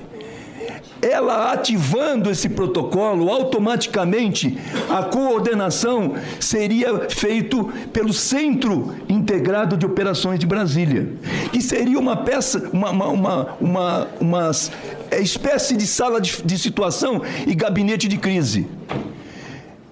É, eu, eu gostaria de passar as mãos da senhora, senadora, eu não sei se a senhora tem. É, essa, essa daqui foi a portaria que instituiu o, o protocolo tático integrado, que dá responsabilidade a cada agente da esplanada do Ministério e Praça de Três Poderes. Dentro, logicamente, das competências legais de cada um. Pô, a Secretaria de Segurança Pública não vai, não vai dar ordem para o presidente da República, mas o presidente da República compartilha como convidado nesse planejamento sinérgico e único. Essa daqui é a instituição da portaria. Senadora, no, no 7 de setembro, a Secretaria de Segurança Pública ativou o protocolo. Aqui está o protocolo. De setembro. 7 de setembro do ano passado. 7 de setembro do ano passado, ativou o protocolo e no mesmo dia ativou a coordenação é, é, de, integrada de, de operações. No primeiro, no primeiro dia, é, na posse do presidente, ativou novamente o protocolo. No dia 8, no dia 8, esse protocolo não foi ativado. Quem é que ativa o protocolo? A Secretaria de Segurança Pública, que é o órgão central, é o órgão centralizador de. E se a senhora, se a senhora olhar, não foi ativado, ativado o, o, o protocolo. E não foi ativado é, é, o centro, o, o, o gabinete de crise que é onde você coordena, na realidade, todas as ações de todas as forças e principalmente, e principalmente da Polícia Militar. A Polícia Militar, neste protocolo, ela tem uma missão única e importante. É a tropa que vai ser empregado de primeira linha, é a primeira reação. E se, se a senhora. Ah, é, é, a Secretaria de Segurança Pública, senadora, ela tem duas secretarias uma secretaria executiva de gestão e uma secretaria executiva de segurança pública. Na secretaria de executiva de segurança pública, senhores e senhoras, você tem ali seis sub subsecretarias. Das seis subsecretarias, duas são importantes. Subsecretaria é, de Operações Integradas, que é a Coronel Cíntia, grande coordenadora, competente, militar competente, e Secretaria de Inteligência, que à época era delegada, era delegada Marília. Essas duas têm que trabalhar junto. Então não foi não foi acionado o protocolo que foi acordado em 2017, não foi acionado, não foi acionado o centro integrado, que é na realidade a sala de situação, uma, é uma sala de situação que analisa a situação para empregar as forças ou dividir as forças. É o ou, e a senhora veja o seguinte: a, na realidade, é a, a Secretaria de, de, a Subsecretaria é, de Operações Integradas da Cíntia, ela, ela, faz, ela pode fazer dois documentos, o PAI ou o POI. É o Plano de Operações Integrada ou o Protocolo de Ações Integradas. Qual é a diferença de um do outro, senadora? É a complexidade da missão. Essa missão é muito difícil, é complexa. Existem várias coordenações, a senhora faz o plano. Se a missão é simples, simples, ah, tem o movimento das margaridas. Ah, eu faço o pai. Então, para simples, eu faço o pai. É, para o 7 de setembro do ano passado, tem o POI aí. Para a posse do presidente, tem o POI. Complexa. Foram feitas seis, sete reuniões com todos os órgãos das esplanadas. Para, o Rio de Janeiro. O pai. Aí, aí o pai, a senhora tem na realidade, se a senhora somar ali, se, você... Foi uma mãe. É, foi, a, se- a senhora tem aqui, a senhora tem aqui, é, é, analisar o documento. 15 unidades participantes. 15. É, bacana isso. Foi, foi realmente um, processo. Senhor? O microfone. O microfone para o senhor. É, é, é, isso, isso daqui foi um, um planejamento excelente feito, feito à época pela, pela segurança pública. Eu quero salientar. Eu quero salientar aqui, é, também exemplificando para a senhora, quando não foi feito isso, não foi feito aquilo. é, aqui, é, programação. Por que foi feito? Isso, isso aqui, isso aqui para mim, hoje, foi iniciativa única da Cíntia. O secretário não estava aí, o subsecretário estava, o subsecretário estava, é, mudou a, a menina de inteligência. A- a- e aí aqui fala aqui, ó, isso aqui foi feito em cima de levantamento de inteligência e divulgação das redes sociais. É, obtenção de informe de fonte aberta. Isso aqui foi feito em cima de fonte aberta e em cima da área de inteligência, da área de inteligência da Polícia Militar, que fez uma, um- um- um- uma agenda, uma agenda de manifestação. Essa agenda de manifestação, essa agenda de manifestação tinha lá o número de manifestantes, tinha lá intensidade baixa, adesão, adesão baixa. Essa reunião foi 10 horas do dia 6 a Cíntia produziu um relatório de inteligência às 17 horas do dia 6. Não sou eu que estou dizendo. Está no relatório do Dr. Capelli. 17 horas. A informação que eu tenho, que esse rela- relatório de inteligência, que a senhora vê, vê a memória dele, a memória dele, na última, na última eh, parte final, ela diz que há inconsistência. Porque obteve, fez o relatório de inteligência em cima de fontes abertas. Em cima de fontes abertas. É, é fontes abertas são WhatsApp, internet, televisão, rede social. É. O- hoje, hoje o WhatsApp é. O senhor fala no é- microfone. Hoje o WhatsApp é a maior fonte. É, de- é, assim, é- o WhatsApp é fonte de cultura. É fonte de cultura o WhatsApp, porque ninguém mais lê livro, ninguém mais faz nada. Então, o Ou é seja, cultura. houve falha, general. Para você que nos acompanha no rádio, um rápido intervalo, são 11 horas e 35 minutos. Aí, aí a senhora pega o pai, o pai ele vai para onde? O pai vai para o Departamento de Operações da Polícia Militar. Com base no pai, o coronel pega lá e faz um plano de operações, de operações é, para conter a plano de operações X, plano de operação Planalto, e distribui para todas as unidades. Não foi feito o plano de operações. No dia 7 de, de, de, de- de, eh, de setembro do ano passado, tem o plano de operações. No dia 1, tem o plano de operações. No dia 8, não tem o plano de operações.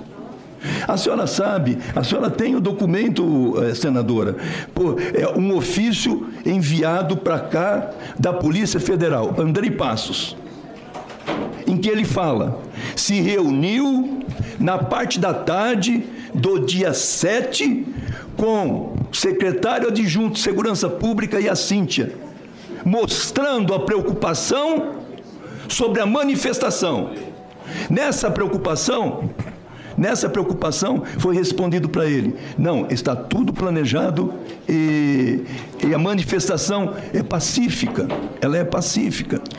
E aí, se a senhora olhar, eu não sei se a senhora viu na, no, no inquérito da PGR, que tem a oitiva do governador, que o governador fala que ligou para o ministro da Justiça dizendo, isso no dia 7, dizendo que estava tudo ok. Então, eu, eu, ah, e, aí eu, eu gostaria de complementar, se a senhora permitir. Só falar no microfone. Obrigado. É, quando, quando a tropa de primeira linha de pronto emprego não está é, é, no seu devido lugar que devia estar, é a teoria de dominó, né, cara? Vai caindo, caindo lá e cai aqui embaixo. É, qual, qual, é, qual é o volume de pessoas que foi despejado no Palácio Planalto? Sim, isso é avaliação, eu não sei, não contei. Tá. Porque é, a, a, a situação que eu presenciei, eu não presenciei, eu, eu já participei de combate, senhores, na América Central. Vi gente morrer. Eu nunca vi coisa igual. Eu nunca vi coisa igual. Agora, é, aquela horda foi despejada. 5 mil pessoas. 5 mil. O plano escudo, a senhora quer que eu fale depois? De- Eu quero que o senhor fale depois, porque na verdade eu vou até resumir aqui, unificar três perguntas, porque na verdade, general, as suas colocações, somadas inclusive aos dados da denúncia da Procuradoria-Geral da República, com as prisões que nós tivemos dos militares e com o detalhamento, na verdade, desses dados, para mim não foi só falha, foi uma omissão e uma omissão dolosa. Isso de forma muito clara e a gente, na verdade, vai estar aprofundando para consignar isso em nosso relatório final. Vamos, é, eu vou juntar aqui três perguntas, general, sobre as, a conversa do Saulo. Veja, aí eu queria que o senhor pegasse aqui para o senhor me responder de uma vez só. Na conversa do Saulo com o Sinja, que é esse assessor especial dele, ele diz às 13 horas e 42 minutos do dia anterior, do dia 7. Ele diz o seguinte: já há um temor que as forças do GDF farão corpo mole em função da volta da turma do Bozo. Esse é um termo que ele fala. Só do Bozo. Só Bozo. Bozo. Só no dia seguinte, às oito, no dia 8, no, no dia 8, eu estou perguntando presidente, eu estou respondendo melhor para o presidente. É, no dia 8, às 13h45, ou seja, só no dia da manifestação, às 13 horas e 45 minutos, ele passa uma mensagem para o senhor e diz o seguinte: há o sentimento entre os manifestantes de que as forças de segurança do DF e o Exército Brasileiro não irão confrontá-lo. Ele já sabia no dia anterior, conversou com o 11 horas e assessor. 39 minutos, nós estamos de volta nesta super quinta em Brasília. Tem depoimento de Jair Bolsonaro na Polícia Federal e também tem o general Gonçalves Dias agora na CPMI do 8 de janeiro. apoiando. Essa é a informação que ele dá para o senhor no dia seguinte. É, em uma outra mensagem, aí já o senhor, no dia seguinte, antes de receber essa informação dele, não é? Especificamente porque ele dá a informação para o senhor 13 e 45, mas um pouco mais cedo pela manhã, às 8 horas e 56 minutos, o senhor responde para ele: vamos ter problema, né?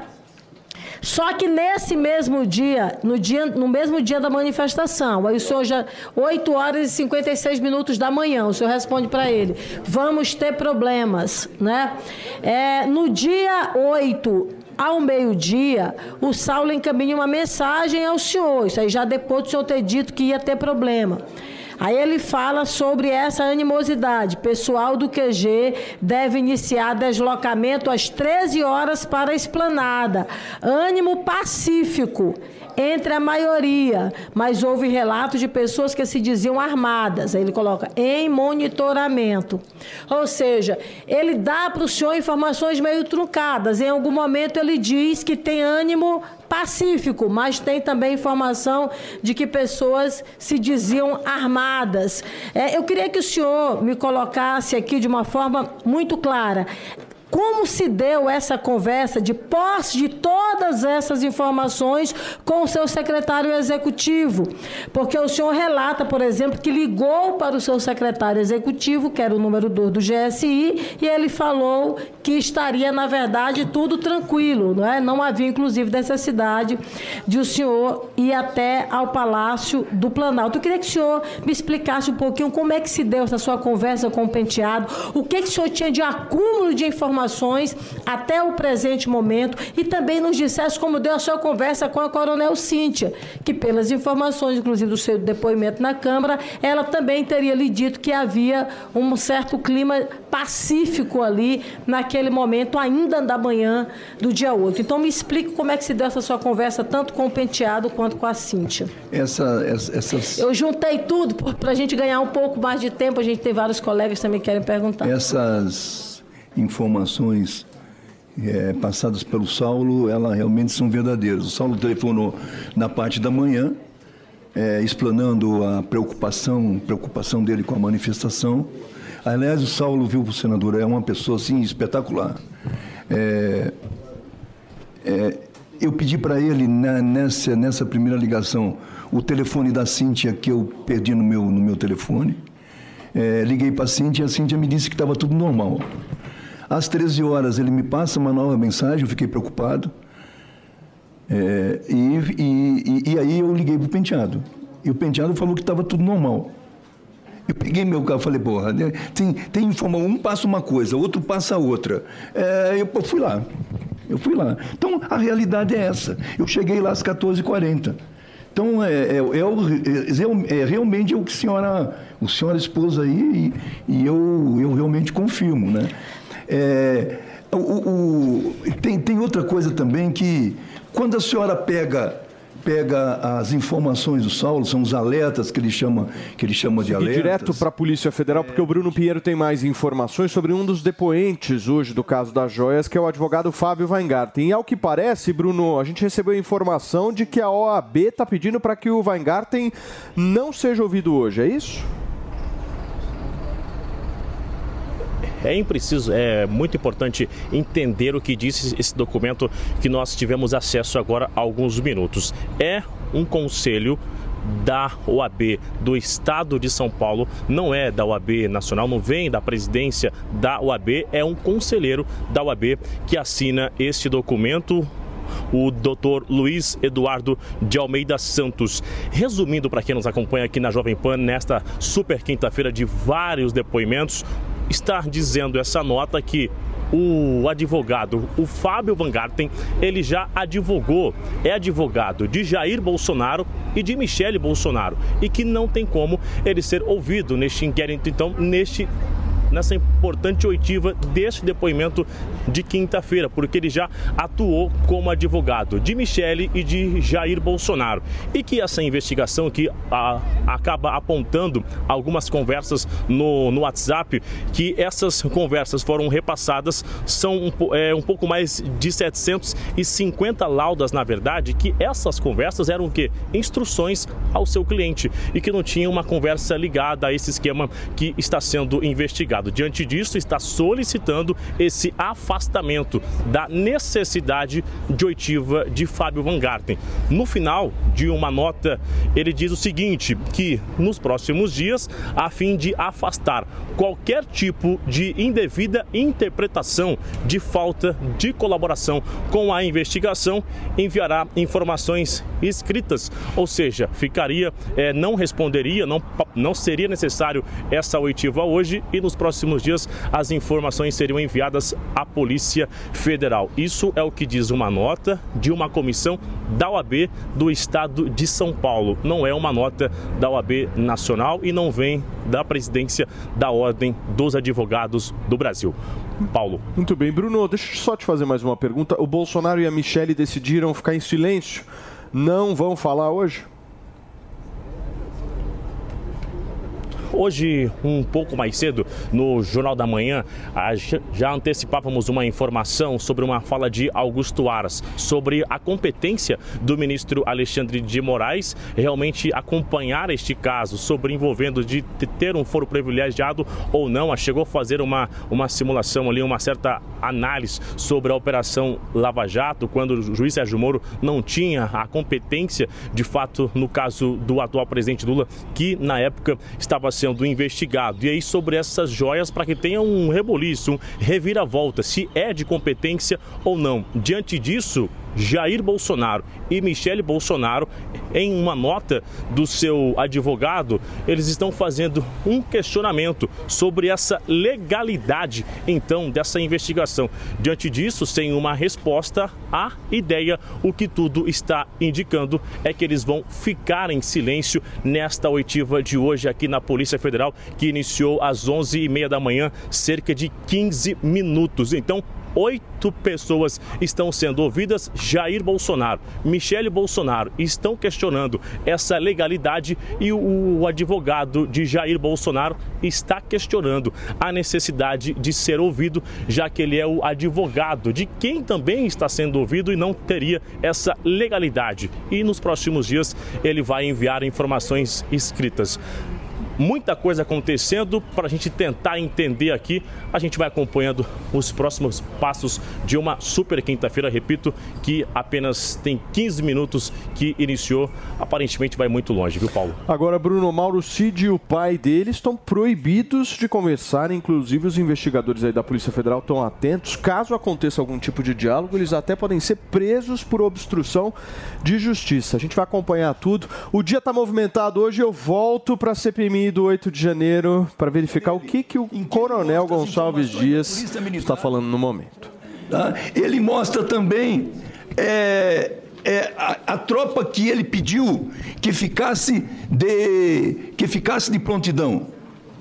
Aqui eu vou mostrar para a senhora também a matriz, a matriz de criticidade. É, Exato. Sobre a matriz de criticidade, para a gente ir ganhando tempo, na avaliação de risco, por exemplo, o coronel Amorim, ele deu é, o nível de criticidade laranja. Me, me explique quais são esses níveis de criticidade, tem quais cores e o que, é que significa a cor laranja? Eu, vou dar para a senhora aqui, ó. Ué, cara. Eu já pediria aqui à equipe que colocasse a imagem do plano escudo. É, eu, eu, eu pedi aqui, inclusive, quando o senhor... Tem a explicação. Tá aqui. Então você tem verde, você tem o amarelo, você tem o laranja e você tem o vermelho.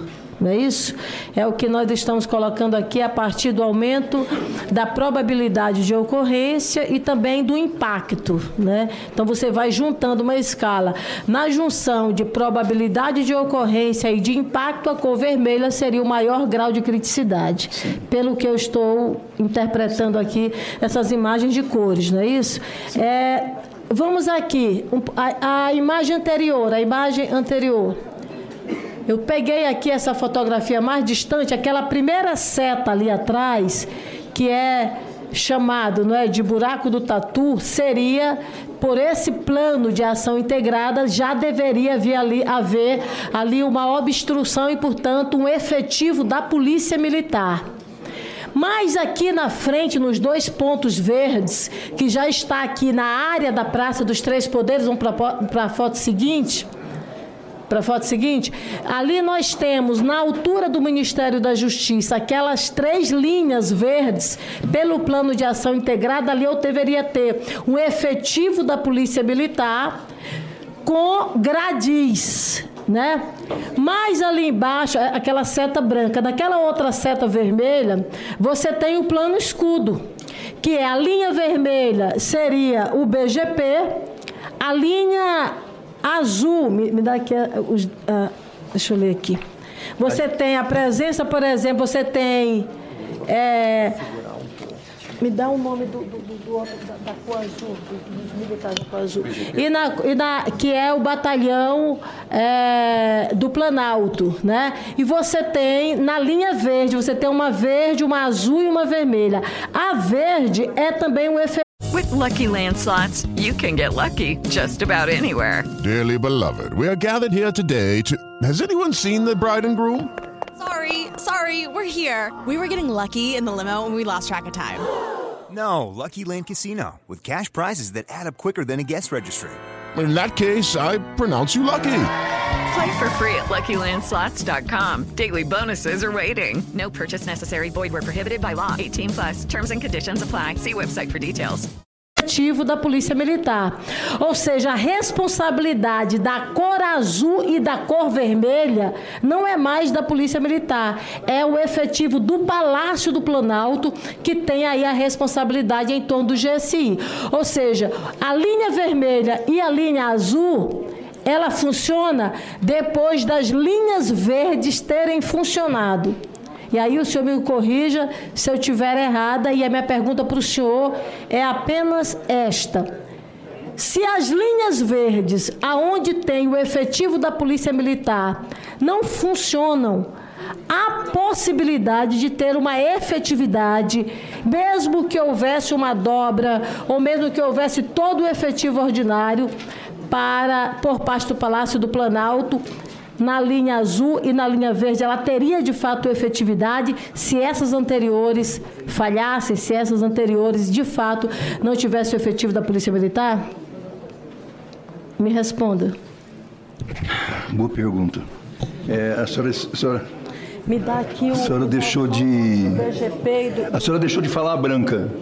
É, Ah, ainda tem a branca, de tem a fato. branca, Que branca. são quatro linhas, é Bra- verdade. branca, verde, Polícia Militar, a, a azul é, é, da Coordenadoria é, de Segurança de Instalações e a, e a vermelha do, do BGP. Essas linhas, logicamente, elas andam no contorno, no contorno do prédio de acordo com a, com a possibilidade de, de- da- dos invasores abordar, abordar o prédio. É, o plano escudo, ele na sua... Isso aí tudo faz parte do plano escudo? Faz, faz. Esse é o conceito de operação. No conceito de operação, você tem quatro linhas de contenção, quatro linhas de defesa. Esse é o conceito de operação dele. O plano de escudo, na realidade, ele, ele engloba é, polícia militar, polícia.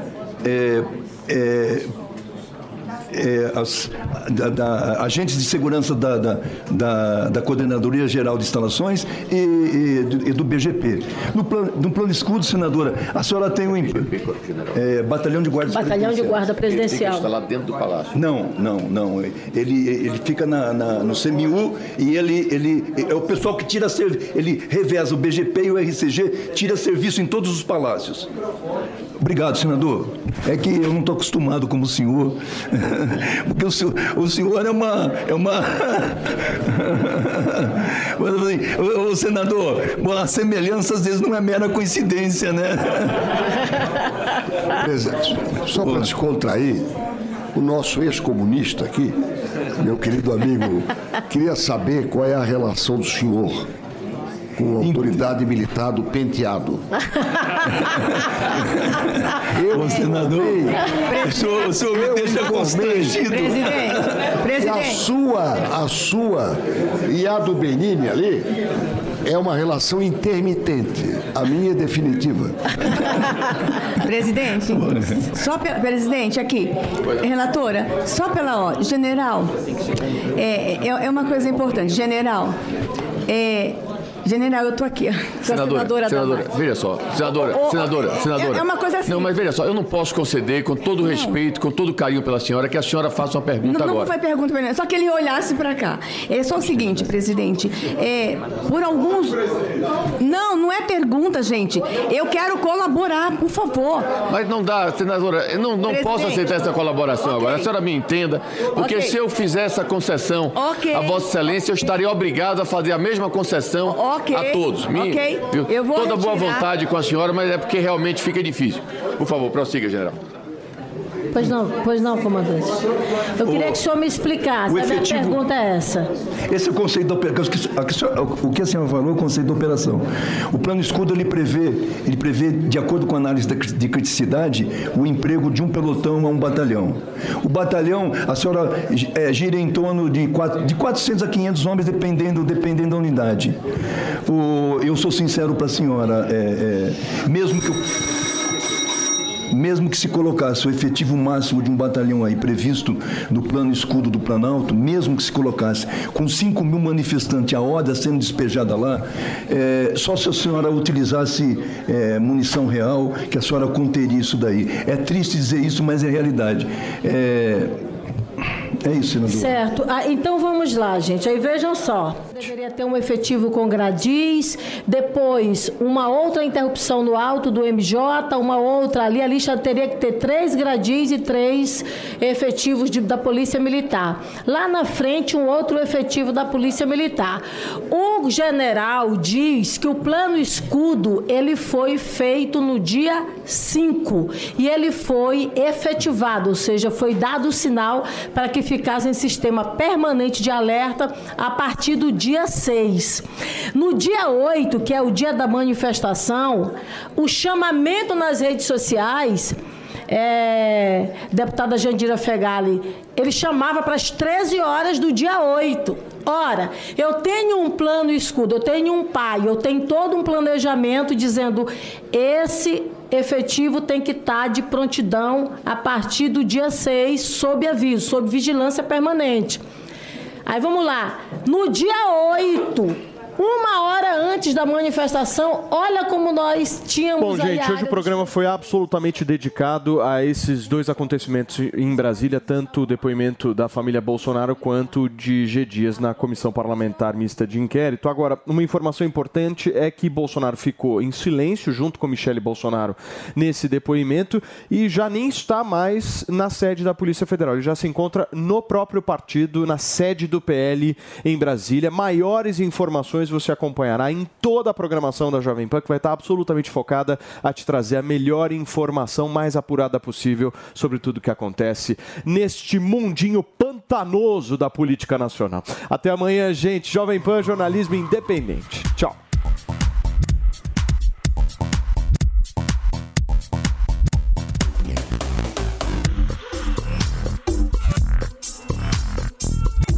A opinião dos nossos comentaristas não reflete necessariamente a opinião do Grupo Jovem Pan de Comunicação. Realização Jovem Pan News. Lucky Land Casino asking people what's the weirdest place you've gotten lucky? Lucky? In line at the deli, I guess? Aha, in my dentist's office.